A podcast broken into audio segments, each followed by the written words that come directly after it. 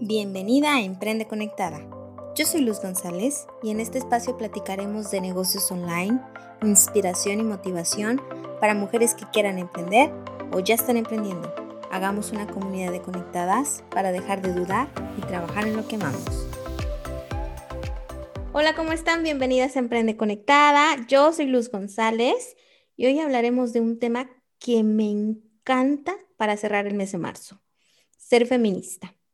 Terminamos este mes con muchísima información y lo que más quiero es acerca de este tema, porque muchas personas no quieren ponerse esa camisa porque han denigrado esa palabra demasiado, porque se le han ligado a más cosas malas que buenas.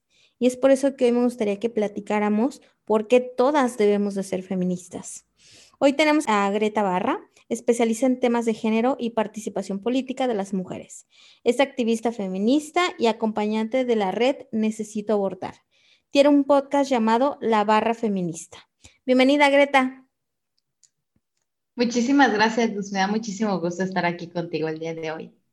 Oye, Greta, es que, mira, no podía dejar eh, este mes sin realmente hablar del tema, porque como le digo en un principio, el término ser feminista está ligado a temas como más malas que buenas, ¿no crees?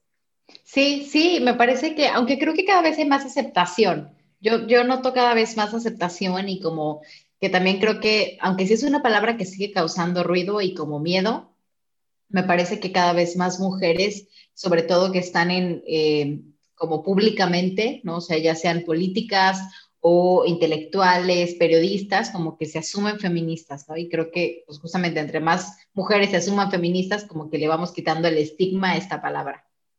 Muy bien, antes de meterme en el tema completamente, me gustaría que me hablaras un poco de ti y por qué ya dices oye, tengo ya la bandera de ser feminista y sobre todo en el tema de la red necesito abortar.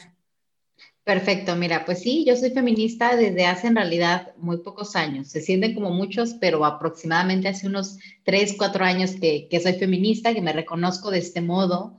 Este, y realmente, curiosamente, mi entrada al feminismo fue por el tema de aborto, que además es un tema bastante polémico, ¿no? Entonces, yo cuando entré, este, o sea, entré de lleno, porque como entré con este tema, pues es un tema duro, difícil para muchas personas todavía de entender.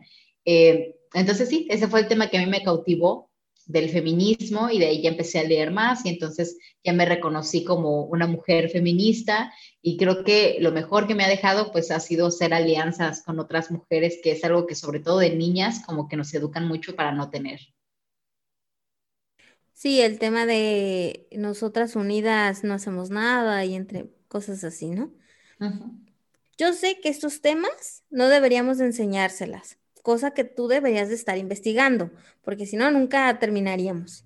Pero Greta, ¿me puedes decir qué realmente es ser feminista y qué no es ser feminista? Claro, pues mira, yo creo que ser feminista es estar a favor de los derechos de las mujeres. Pero eso implica todos los derechos de las mujeres, eso también es cierto. De repente, digo, sobre todo yo que, trabajo el tema de aborto, de repente mujeres que quieren decirse feministas, pero están en contra del aborto, ¿no?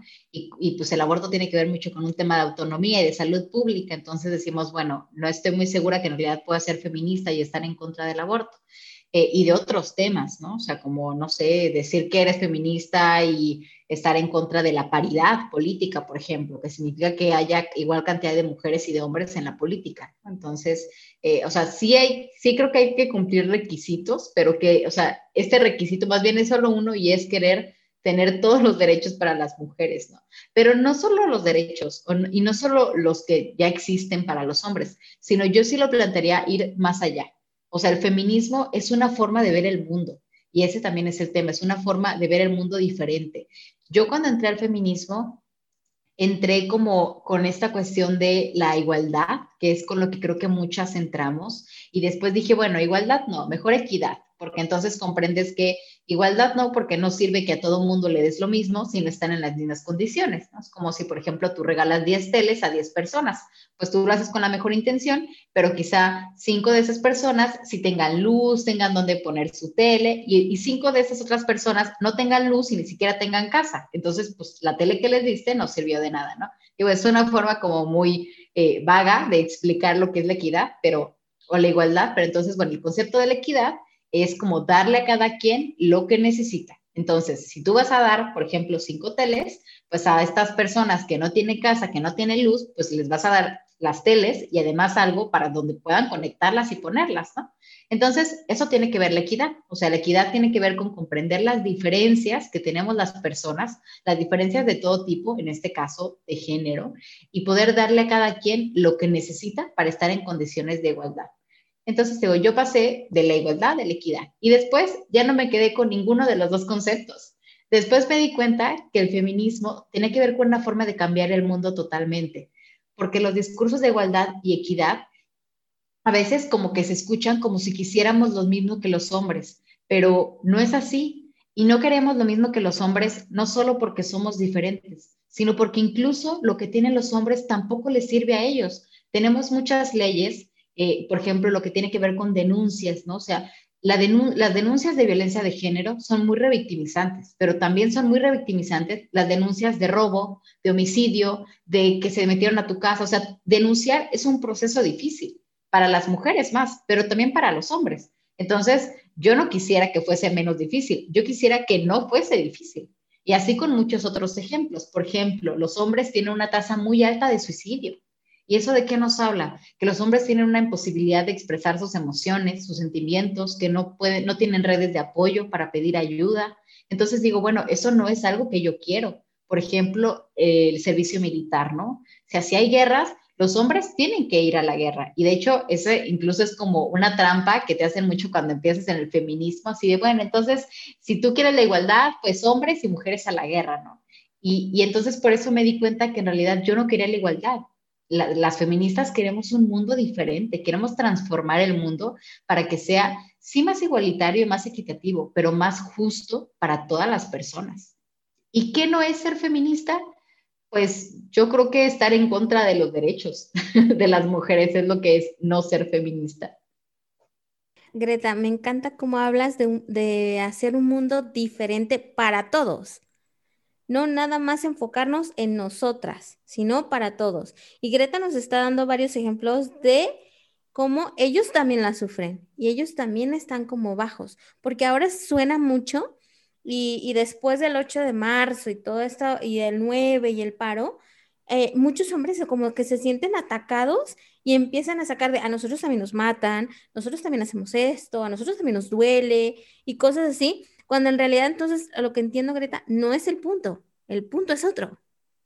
Sí, así es. O sea, el punto es que este mundo no nos sirve a las mujeres, pero tampoco a los hombres, porque cuando los hombres dicen, es que nos matan más, es cierto, los matan más. Digo, ¿quién los mata? Otros hombres. Y eso también sería importante. O sea, cuando de repente como que duele y al principio yo estoy casada yo estoy casada con un hombre y estoy casada con un hombre desde hace como dos años, pero llevo con él unos ocho años de relación. O sea, yo llevo una relación con un, con un hombre desde hace muchos años, ¿no? Yo de hecho entré al feminismo cuando ya estaba en esta relación.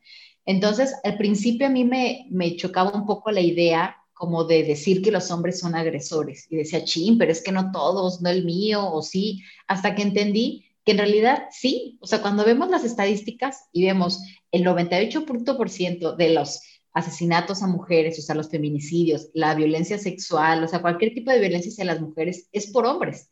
Y lo mismo con los hombres. El 98% de los, de los, de los homicidios son perpetuados por hombres. Entonces, yo creo que sí valdría la pena pensar, bueno, ¿qué pasa con la masculinidad y con los hombres que matan, que violan, que agreden? O sea, porque esa es una realidad, ¿no? Y no verlo desde una cuestión de culpas, sino poder entender que algo tampoco está bien en el mundo de los hombres. O sea, si los hombres recurren a la violencia es porque algo de nuestro sistema, eh, de nuestro sistema político, de educación, o sea, de, muchos, religioso incluso, o sea, no está funcionando ni para hombres ni para mujeres. Y ahora metámonos a algo más denso, que es el movimiento, ¿no? E, este movimiento de eh, mujeres feministas que están luchando, que están saliendo a las calles. Eh, ¿Por qué debemos estar todas en el movimiento? Ojo, no hablo de que todas salgamos a la calle, sino porque todas debemos de apoyar este movimiento y dejar de juzgar a, esas mujeres que salen a pelear, eh, a hacerse visibles. Claro, pues mira, yo creo que el tema que sucede sobre todo con las marchas, que además siempre, o sea, desde hace un par de años, así como que a ah, 8 de marzo igual a marchas de mujeres revoltosas, ¿no? Pero también, y yo ahí te comparto que al principio cuando entré al feminismo, yo también decía, es que esas no son formas, o sea, sobre todo con pintar y destruir, se me decía así como que no, es que, o sea, eso no está bien, la verdad, ¿no? Pero conforme fui entrando también al feminismo y yo personalmente sí salgo a marchar, sí me gusta ir a las manifestaciones, entendí que primero hay muchas formas de hacer feminismo. O sea, yo no hago feminismo solamente cuando marcho y estoy en las calles. Yo hago feminismo cuando trabajo, cuando estoy con mi mamá, cuando estoy con mi hermana, cuando estoy con mis amigas. O sea, yo hago feminismo de muchas formas y las mujeres así somos. O sea, las mujeres podemos hacer feminismo de muchas trincheras y de muchas formas. Por ejemplo, la mamá que tiene un hijo varón puede hacer feminismo al explicarle lo que es la violencia, al explicarle una, o eh, tratar de transmitirle una masculinidad diferente. Entonces, hay muchas formas de hacer feminismo, eso es lo primero. ¿Qué es lo que sucede con las marchas? Que ese es un feminismo que por el mismo amarillismo llama más la atención, y eso es cierto. Lo cual provoca que las marchas eh, tengan consecuencias a veces negativas, pero también a veces positivas para las mujeres. Y creo que ese es el tema que a veces no vemos. Marchar tiene que ver más allá de, no es solamente estar eh, como muy enojada, ¿no? Porque las marchas son, es eso. O sea, la marcha es, es, salir porque estás enojada, porque estás harta de esta vida injusta y, y harta además de saber que tú puedes ser la siguiente, porque eso también es algo cierto. O sea, las mujeres, hay una estadística que desde que yo la supe me volvió loca, y es que una de cada tres mujeres hemos sido víctima de violencia sexual. Una de cada tres. Eso significa que si tú estás con tres mujeres, o sea, si hubiera otra mujer aquí, una de nosotras, por pura estadística, seríamos víctima de violencia sexual. La edad a la que empieza el acoso es a los 11 años en las niñas. O sea, ni siquiera es, a o sea, es en niñas de 11 años. Y cuando estaban viendo una estadística, incluso hay una nueva que nos dice que es a partir de niñas de seis años. O sea, estamos hablando de niñas casi bebés. Entonces, la situación es, es muy complicada. La violencia hacia las mujeres solamente aumenta cada vez más. Eh, con esta pandemia, pues muchas mujeres se quedaron encerradas en sus casas con sus agresores. O sea, algunas por lo menos tenían un alivio, un descanso cuando sus parejas salían a trabajar o cuando ellas salían a trabajar o se iban de vacaciones, no sé, y ahora ni siquiera eso podemos tener las mujeres. Entonces, cuando entendí como la gravedad de la rabia que sentimos y del hartazgo y también de la frustración y la desesperación, honestamente, es cuando me di cuenta de lo importante que era marchar. Y también que, que destruir las cosas destruir y hacer pintas es también una forma de expresar lo que sentimos. Y es una forma además también de exigirle al gobierno. O sea, es algo muy simbólico porque estamos en una revolución, aunque puede asustar, ¿no? Porque tú dices, bueno, en la revolución hay muertes y todo. Pues sí, es exactamente lo que hay. O sea, estamos en una revolución y en esta revolución hay muertes de mujeres, de hombres, de niñas y de niños también, de mujeres de la tercera edad, también de hombres de la tercera edad. Estamos en una revolución y yo creo que el problema aquí es que pareciera que a veces solamente las mujeres estamos luchando. Y así no se puede hacer una revolución. Totalmente. Eh, hablaste de esas no son formas. Fíjate que yo jamás, jamás eh, he dicho esas no son formas, porque yo creo que violencia genera violencia. Y eso es la segunda violencia de la oración, o sea, lo que vemos en las marchas. Y, pero sí he estado, por ejemplo, eh, mi esposo al principio decía, ay, es que porque pintan, es que porque hacen eso. Y entonces yo esa vez me volteé y le dije, imagínate que yo, a mí me desaparecen, yo salgo a la calle y ya no regreso, y de repente tú vayas a denunciar y que te digan, ay, es que no podemos porque a lo mejor está en una fiesta, es que a lo mejor usted no sabe a dónde se fue y me encuentres en una bolsa de basura y denuncies y nadie te pele. O sea, imagínate esa impotencia que tú sientes. Entonces, ¿cómo tú lo reflejarías? ¿Qué harías? Y él directamente me dijo, no, es que yo quemaría todo. No nada más pintaría, quemaría todo si eso pasara. Eso, eso, por eso no debemos decir que esas no son las formas, porque no estamos en sus zapatos. No, o sea, desde nuestro privilegio no entendemos, no llegamos a, o sea, no entendemos por qué, por qué lo hacen, porque no nos ha pasado. Porque yo, yo siento empatía, siento, no sé, si yo tengo dos hermanas, si, le hicieran algo, yo estaría ahí quemando todo, o sea, es algo que, que a veces no nos ponemos a pensar, ¿no, Greta? Sí, totalmente. De hecho, en esta marcha que hubo aquí en Monterrey, que es donde yo vivo, eh, fui a, una marcha, nosotras la tuvimos el domingo 7 y me acuerdo que estaba con una compañera y mi compañera tenía el megáfono y estábamos así en la marcha gritando consignas y todo y de repente se nos acercó una chava porque como mi compañera tenía megáfono, se nos acercó y nos dijo, oigan, pueden gritar una consigna por Daniela, que es mi amiga, que hace dos días apareció muerta. Entonces, cuando nos dijo eso, y Daniela tenía 19 años, o sea, cuando nos dijo eso, mi amiga y yo nos volteamos a ver y se nos escurrió una lagrimita y dijimos, claro, o sea, nosotras estamos aquí marchando, sí por el hartazgo y por el enojo que tenemos por las demás mujeres desaparecidas, pero en parte también por el miedo que tenemos de ser las siguientes. O sea, honestamente a mí sí me asusta. O sea, salgo, o sea, cuando salgo, cuando pienso que tengo que tomar un Uber, ya ni siquiera un taxi, porque antes decías, bueno, tomo Uber porque es más seguro, o sea, un Uber, o sea, cuando pienso en que tengo que estar fuera de la vía pública, eh, me, da miedo, ¿no? Saber que yo puedo ser la siguiente. Entonces, no solamente marcho por las que ya no están, sino marcho por mí y por las que ya no quiero que vengan más.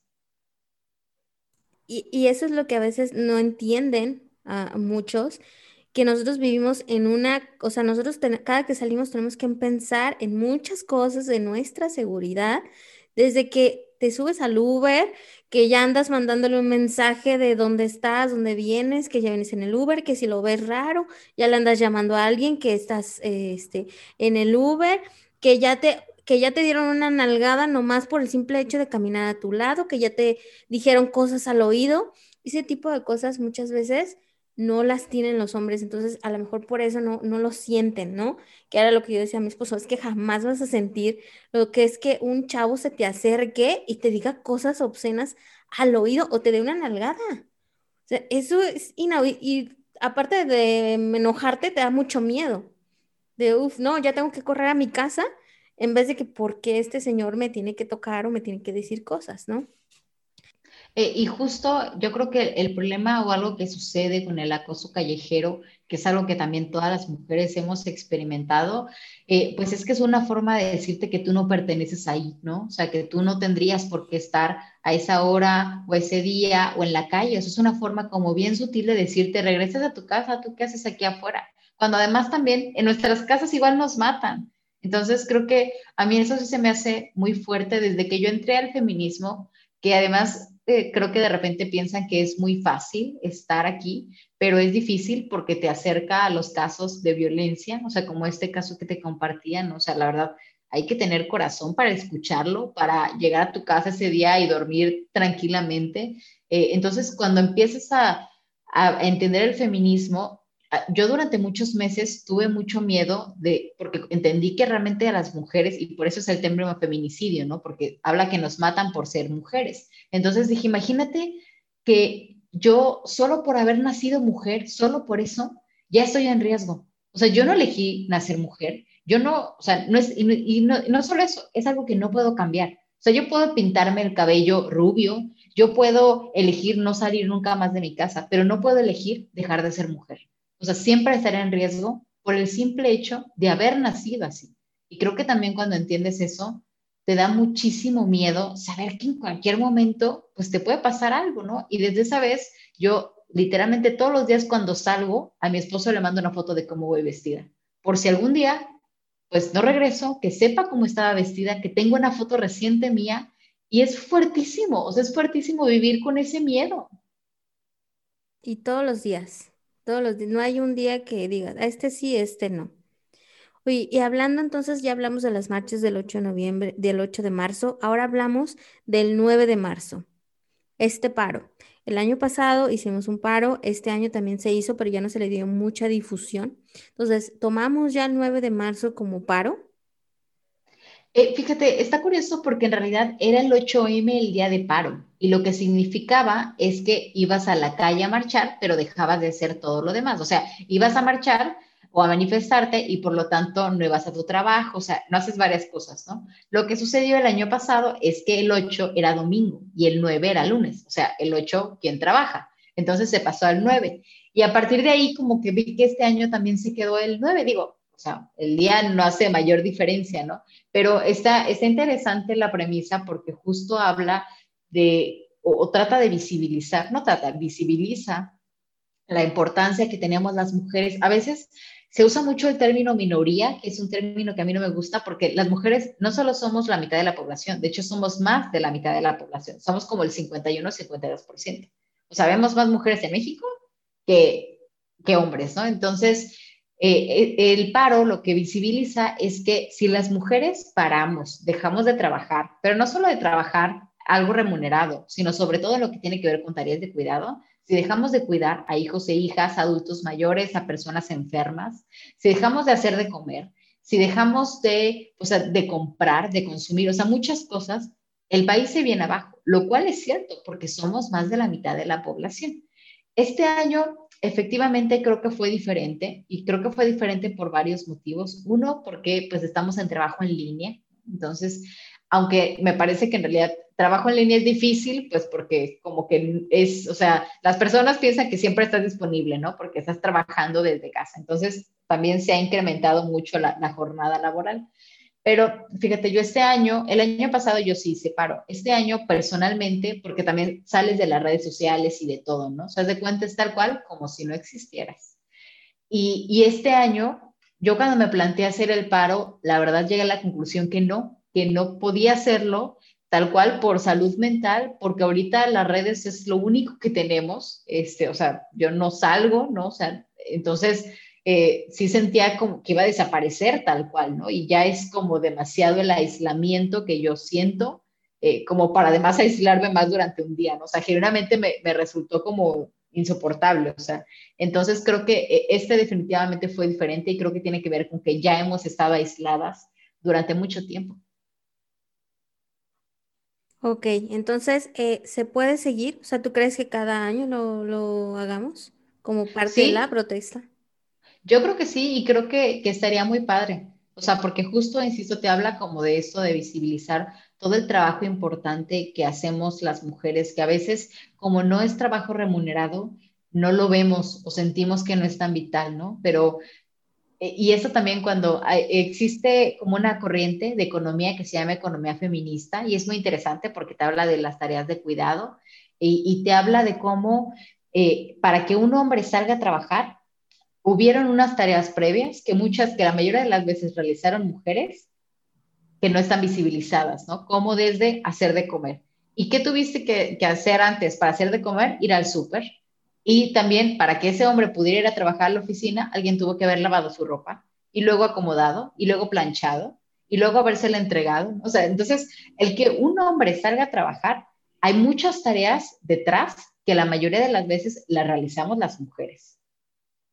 Oye, y Greta, y ahora hablemos de algo que, que aconteció hace poquito, eh, que fue el romper el pacto. Te soy muy sincera, cuando empezó a salir todo este tema, yo no eh, ligaba mucho, como que era romper el pacto patriarcal, no entendía mucho eso, y por eso me gustaría que platicáramos un poco de qué es romper el pacto.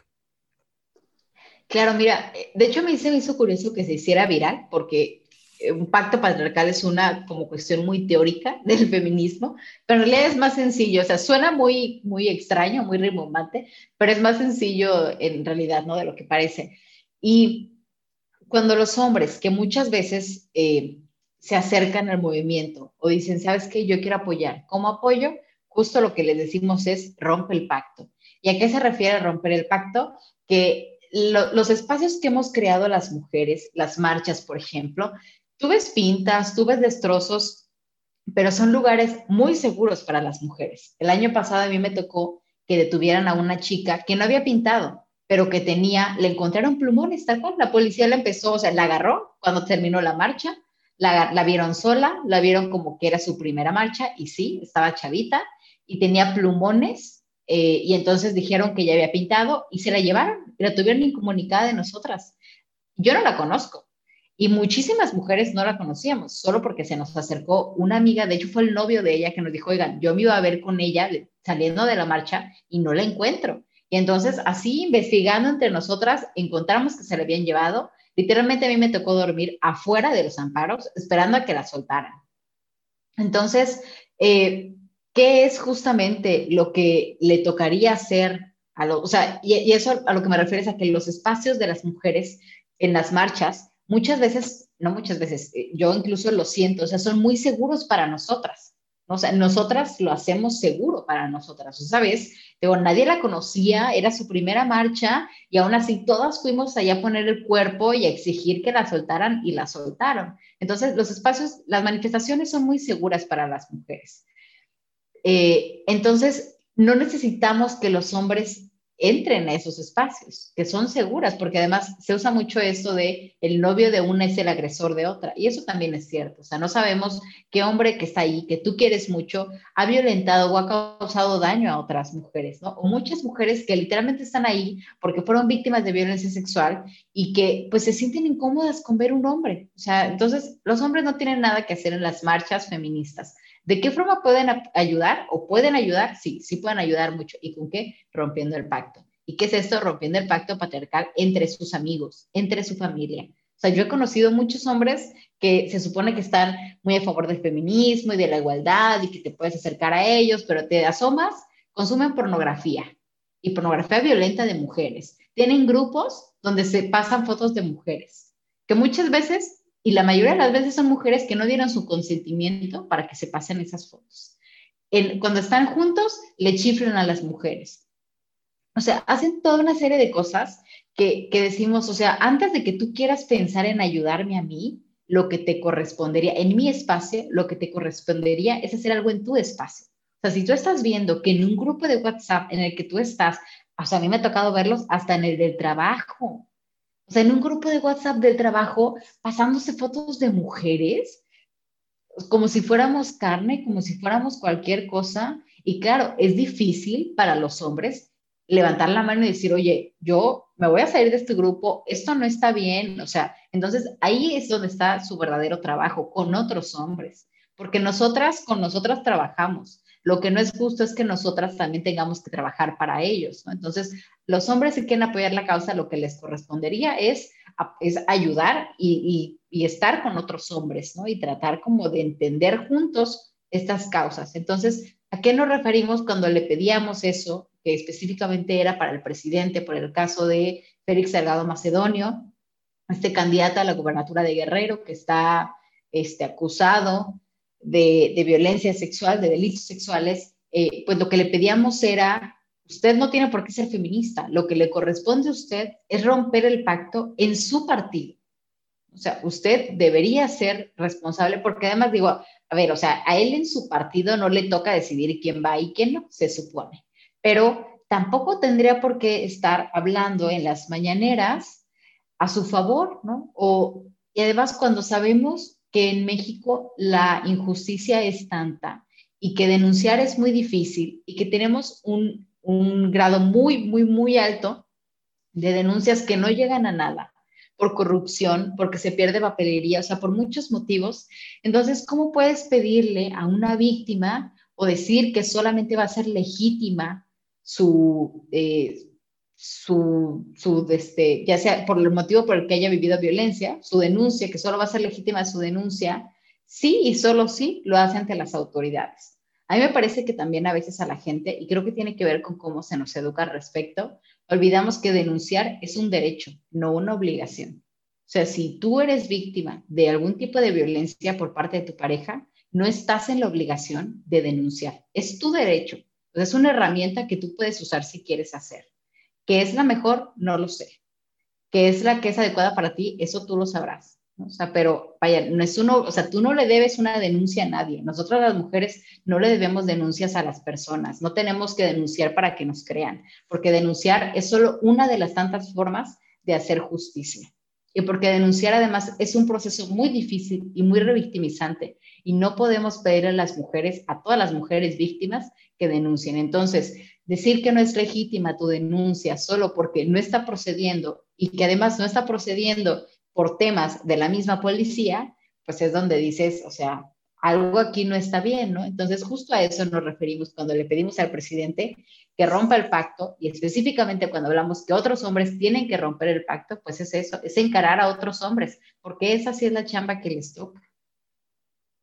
De acuerdo, de acuerdo. Y ahora, ahora se me abre el panorama que me dices, Greta, de que la chamba que le toca a los hombres está buenísimo, porque a veces, bueno, escuché en un podcast que hablaban acerca de los aliados, ¿no? Y de repente él decía, es que yo no me considero un aliado solamente porque no le pego a una mujer, porque la trato bien, porque quiero, eh, porque acepto sus derechos y obligaciones. O sea, eso es ser una persona normal, no un aliado. Pues ahora con esto digo, ok, si te consideras aliado, entonces deberías de romper ese, ese pacto patriarcal, ¿no? Y ahora, Greta, por último, ¿cómo empezamos a quitarnos estas frases machistas que nosotros tenemos como mujeres y aceptar que muchas de nosotras vivimos desde el privilegio para poder ser empáticas con las marchas, con los movimientos y empezar a aceptar el por qué debemos de ser feministas. Pues mira, yo creo que eso lo puedo resumir súper rápido y es, y es solo una palabra que se llama cuestionar. Literalmente necesitas cuestionarte todo, pero para cuestionarte todo necesitas primero hacer un compromiso contigo misma de estar dispuesta a autocriticarte, o sea, la autocrítica, que a veces es, a veces decimos, bueno, es que yo soy muy crítica conmigo misma, pero solo con ciertas cosas, Entonces, tienes que estar abierta a poder como ver el privilegio que tienes, que muchas veces es doloroso y que además creo que a veces da miedo ver el privilegio porque pensamos o sentimos que ver nuestro privilegio significará pedirle a las personas, o sea, significa que tenemos que dejarlo. Y eso no es cierto. Por ejemplo, la educación es un privilegio. Y es un privilegio ¿por qué? porque o sea, muchas personas no lo tienen. Sin embargo, la educación también es un derecho. Entonces, si yo tengo el privilegio de la educación, ¿debería sentirme mal y dejarlo, o sea, dejar, dejarla por eso? No, al contrario. Lo que me tocaría hacer sería buscar formas en que muchas otras mujeres y personas tengan acceso a la educación. Entonces, tener privilegios no es malo, porque a veces podemos usarlo incluso como una herramienta. Por ejemplo, una persona que tiene privilegio de tener mucho dinero, ¿no? Y entonces puede poner una AC, o sea, puede poner un refugio para mujeres, o sea, puedes hacer muchas cosas cuando tienes privilegios. El tema es eh, poder reconocerlos y poder usarlos a favor de las causas de la que sea que a ti te mueva, ¿no? Entonces, es, tal cual cuestionarte cómo quitarte estas eh, frases o estos pensamientos incluso, porque a veces ni siquiera lo verbalizamos. A mí personalmente ya tiene mucho que no me pasa, pero el último que recuerdo que yo tenía es que de repente veía una mujer que estaba vestida de cierta forma que a mí se me hacía extraño y pensaba así como que, ay, ¿por qué está vestida así, no? Y luego yo misma me contestaba y pensaba, bueno, a mí honestamente, ¿qué me importa cómo está vestida? O sea, sinceramente, yo no tengo nada que ver con cómo ella esté vestida. O sea, ella quizá le gusta y además pues cada quien tiene referentes de por qué físicamente es como es, ¿no? O sea, cada quien se viste como quiere.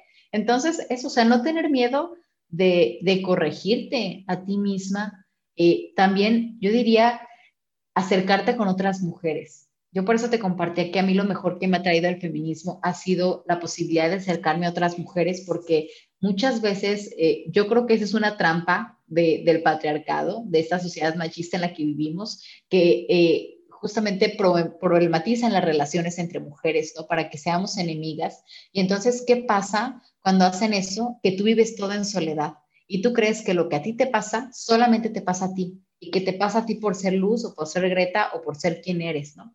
Y cuando conoces otras mujeres y escuchas otras mujeres, te das cuenta que, lo, que muchas de las cosas que te pasan a ti no te pasan a ti por ser luz o por ser Greta o por ser quien eres, sino por ser mujer. Y entonces ya no te sientes sola y te das cuenta que no es tu culpa además. O sea, las redes de mujeres, la verdad es que lo cambian todo. O sea, el acoso, muchas cosas las mujeres las vivimos en soledad y de, verdad sentimos que no le pasan a nadie más, nos sentimos muy, muy, muy solas. Y cuando conocemos otras compañeras que han pasado por lo mismo, es cuando nos damos cuenta que ese es un problema colectivo, global y que no tiene que ver necesariamente con nosotras, ni con la familia que nos tocó, ni muchas veces con la ciudad donde nos tocó nacer. Cuestionarse, por ahí empecemos todo, dice Greta. Muchas gracias, Greta, de verdad, este, me encantó esta plática, aprendí muchísimo y sobre todo refuerzo, refuerzo que yo me considero feminista y que mi esposo se considera feminista y que estamos trabajando para un mundo mejor los dos, no nada más yo, no nada más él, sino los dos.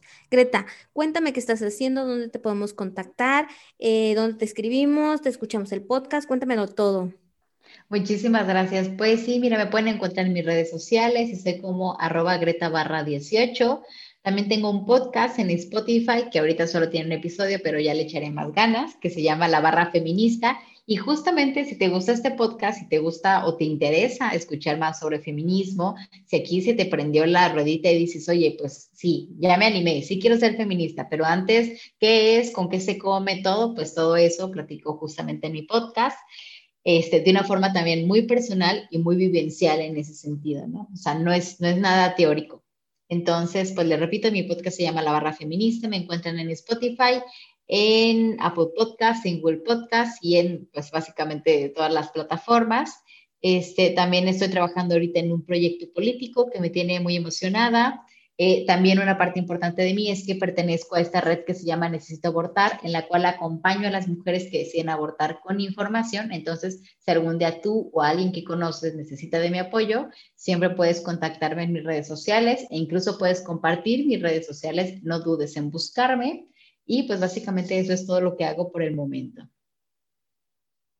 Muchas gracias, Greta, de verdad. Conectadas, si ustedes necesitan una Greta en su vida, síganla. Ella tiene mucha información em, de valor, sobre todo. Ya escuché tu podcast, me pareció muy. Que, que, el primer episodio tuviste muchas agallas para contar tu historia, porque no cualquiera cuenta tu historia. Estuvo muy bueno, escúchenlo. Y espero que haya más episodios, Greta, porque este tema no se debe de terminar nada más así. Muchísimas gracias, Luz. Te agradezco un montón a ti y a toda tu audiencia por haberme escuchado el día de hoy. Gracias, Greta. Muchas gracias por escucharnos. Síganos en Emprende Conectadas en Facebook e Instagram. Como siempre les digo, compartan, compartan, compartan y siempre trabajan en lo que aman. Muchas gracias. Bye bye. Gracias por escuchar este podcast. Si te ha gustado, inscríbete en Spotify o Apple Podcast para que no te pierdas ninguno de los episodios de Emprende Conectado. Hagamos comunidad en Instagram y trabajemos en lo que más amamos.